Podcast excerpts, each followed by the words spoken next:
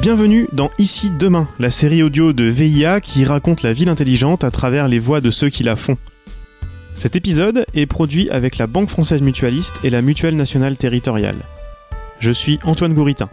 Lors de notre étape dans la communauté d'agglomération Caux-Vallée de Seine, en Normandie, nous avons enquêté sur ce qu'apportaient les systèmes d'information géographique à la décision publique. Dans ce verbatim, Cédric Grenet, directeur du numérique et des systèmes d'information de l'AGLO, revient sur les changements induits par le numérique dans les services publics, autant dans le rapport aux citoyens qu'au sein des collectivités. Cédric a suivi ces évolutions en première loge depuis 2003 et nous donne son point de vue sur leur impact. Pour terminer, il nous expliquera la différence entre solutions éditeurs et solutions open source pour le choix d'un système d'information géographique. Au, départ, en 2003, euh, et la question du numérique, c'était simplement l'informatique et euh, l'informatique, l'ordinateur, le mail, Internet. Et ça allait pas beaucoup plus loin que ça. C'était euh, plutôt un outil et pas, pas plus qu'un outil qui était pour l'ensemble des services. L'arrivée de technologies autres comme euh, j'allais dire le, développement du web aussi, mais également des outils comme là aussi hein, le système d'information géographique, le développement aussi d'outils comme le dessin assisté par ordinateur a eu aussi de fortes implications dans le travail au quotidien, le travail au quotidien avec les élus et en fait, on s'est aperçu que le numérique devenait de plus en plus euh, prégnant aussi dans, dans les différents, j'allais dire, dans les différents métiers et dans aussi la relation avec l'élu. On a une grosse évolution aussi, c'est par rapport à la population, c'est-à-dire que l'évolution forte d'Internet, le développement des services numériques, euh, services marchands, euh, avec les, les j'allais dire les Gafa notamment, et euh, en fait a modifié aussi le, j'allais dire le regard de la population face euh, au service public. Euh, donc il a voilà, on pouvait acheter euh, n'importe, j'allais dire n'importe quoi sur Internet. Par contre, on, avait toujours cette problématique de pouvoir avoir un renseignement, de pas avoir forcément le temps ou, j'allais dire, de pas être, de, pas pouvoir aller au guichet ou d'aller voir quelqu'un en mairie ou à l'aglo dans des heures qui sont différentes. Donc du coup, différentes que les heures habituelles d'ouverture. Donc là, du coup, euh, ça a aussi euh, eu euh, cet impact-là, se dire comment on peut rendre un meilleur service public à notre population à des heures qui sont pas forcément les heures, les heures d'ouverture classiques. Donc il y a eu l'émergence des sites internet avec plutôt l'information descendante. Ça, ça a été une grosse partie, une grosse période, et c'est encore le cas, hein, beaucoup. Mais là aussi, le numérique maintenant, c'est aussi la prise en compte, la prise en compte de la population, des avis de la population. Donc euh, il y a aussi hein, l'accès aux documents administratifs, euh, un certain nombre de choses nous ont amené à, à réfléchir différemment aussi, euh, avec des vraiment des, des, des interactions. la réglementation a changé aussi, hein, c'est-à-dire que l'obligation d'informer aussi notre population est sous la même forme que la façon dont on a été saisi. Si c'est par mail, on, on, est on, on, répond la réponse par mail. Si c'est par courrier, c'est par courrier. Donc il a fallu aussi qu'on modifie aussi nos, nos fonctionnements. Euh, et donc le numérique est venu au cœur même des métiers et, en fait on, est en plein cœur d'une transformation digitale actuellement. Cette transformation entraîne des changements donc envers le public comme tu viens de le dire mais aussi à l'intérieur même des services. En fait l'arrivée du numérique a... pose la question de la transversalité. On en a parlé déjà euh, dans le cadre de l'épisode, mais transversalité, j'allais dire euh, commune interco, commune entre communes, interco entre services. Euh, les outils numériques nous permettent de rapidement et facilement, euh, j'allais dire, interpeller euh, quel que soit le partenaire. C'est vrai pour les communes, mais c'est vrai et inversement. Hein, c'est vrai aussi lorsqu'on est saisi par services de l'État, par la région, et choses comme ça.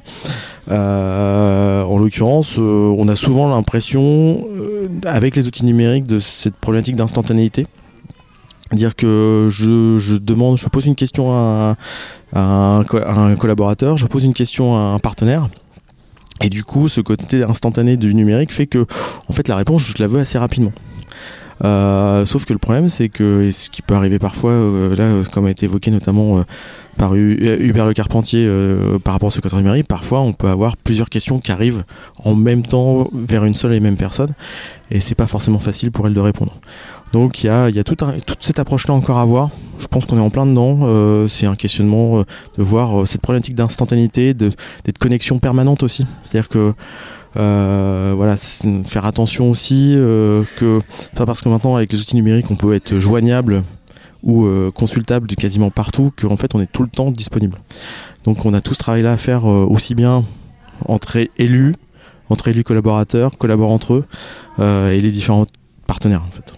Revenons au système d'information géographique. Vous travaillez avec l'éditeur de logiciels leader du marché, je crois, une société américaine. Il y a aussi des solutions en open source. Le sujet est complexe et puis je crois qu'il sort quand même largement du cadre des systèmes d'information géographique. Peux-tu nous expliquer ta vision de ce débat-là à travers le choix que vous avez fait? C'est un grand débat chez les géomaticiens. Euh, c'est un, c'est un vrai élément de débat.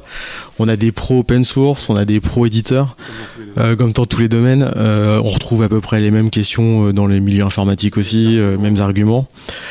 Nous, on, a fait un choix d'un outil éditeur, simplement parce qu'en fait, un outil open source nécessite beaucoup plus de temps, à mon avis. Hein. Je, pas forcément, ça sera pas forcément partagé par l'ensemble de la communauté, mais ça c'est plus de compétences informatique, plus de temps à consacrer à la gestion et la mobilisation des outils.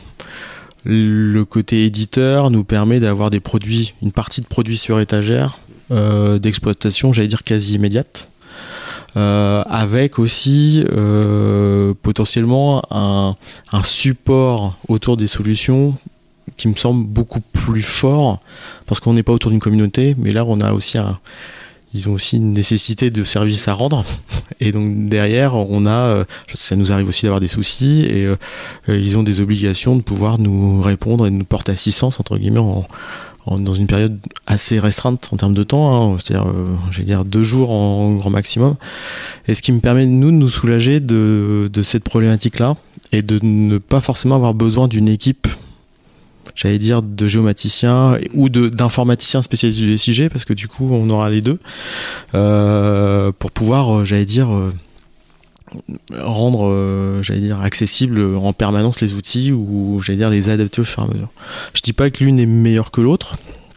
Nous, on a fait un choix parce que du coup, et un choix d'un SIG en particulier, simplement parce qu'en fait, il y avait cette problématique de plateforme qui était, qui était intéressante. C'est-à-dire que comme disait Delphine tout à l'heure dans un de ses, euh, un de ses propos, c'est on, on, a possibilité d'exploiter et de, de, travailler autour d'une même donnée sur plusieurs supports différents, aussi bien du SIG, j'allais dire du logiciel d'expert, mais également de l'application web.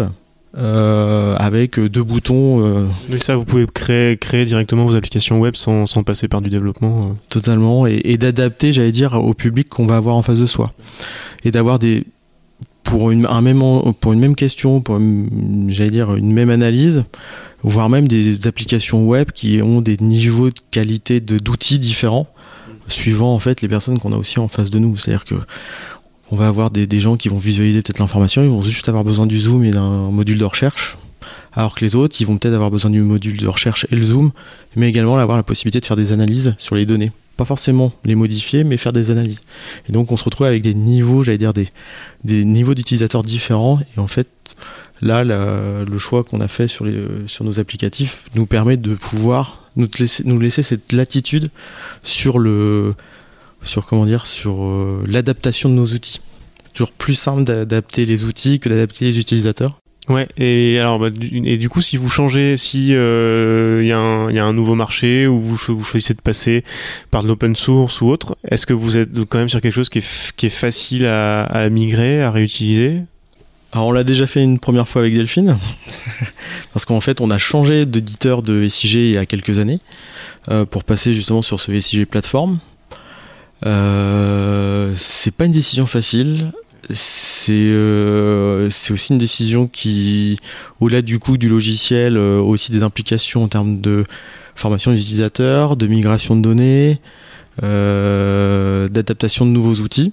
donc c'est pas c'est pas un choix facile. C'est pas juste un choix technique aussi, parce que c'est aussi un choix potentiellement politique, dans le sens où peut-être que le SIG sera peut-être euh, indisponible euh, quelque temps, où il va falloir reformer également tous les utilisateurs communaux.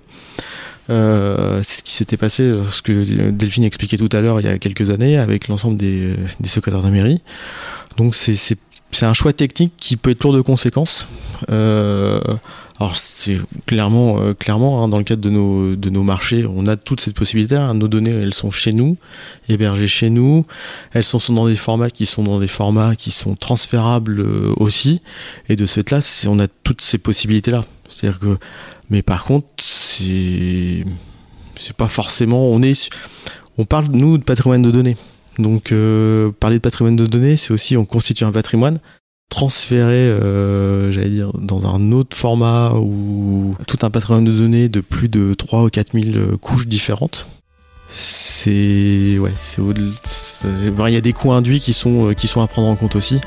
Après, euh, on a la chance euh, d'être sur des formats qui sont des formats standards et qui sont exploitables aussi dans, dans tous les types de SIG. Donc euh, on garde cette possibilité-là et cette latitude, mais c'est pas un choix facile à prendre. C'était Ici Demain, la série audio de VIA qui raconte la ville intelligente à travers les voix de ceux qui la font. Une série proposée et réalisée par Florence Durand-Tornard et Antoine Gouritin, cet épisode a été rendu possible grâce au soutien de la Banque Française Mutualiste et de la Mutuelle Nationale Territoriale. Retrouvez tous les épisodes, les verbatims d'élus et des propositions de lecture complémentaires dans votre application de podcast favorite et sur ici-demain.fr.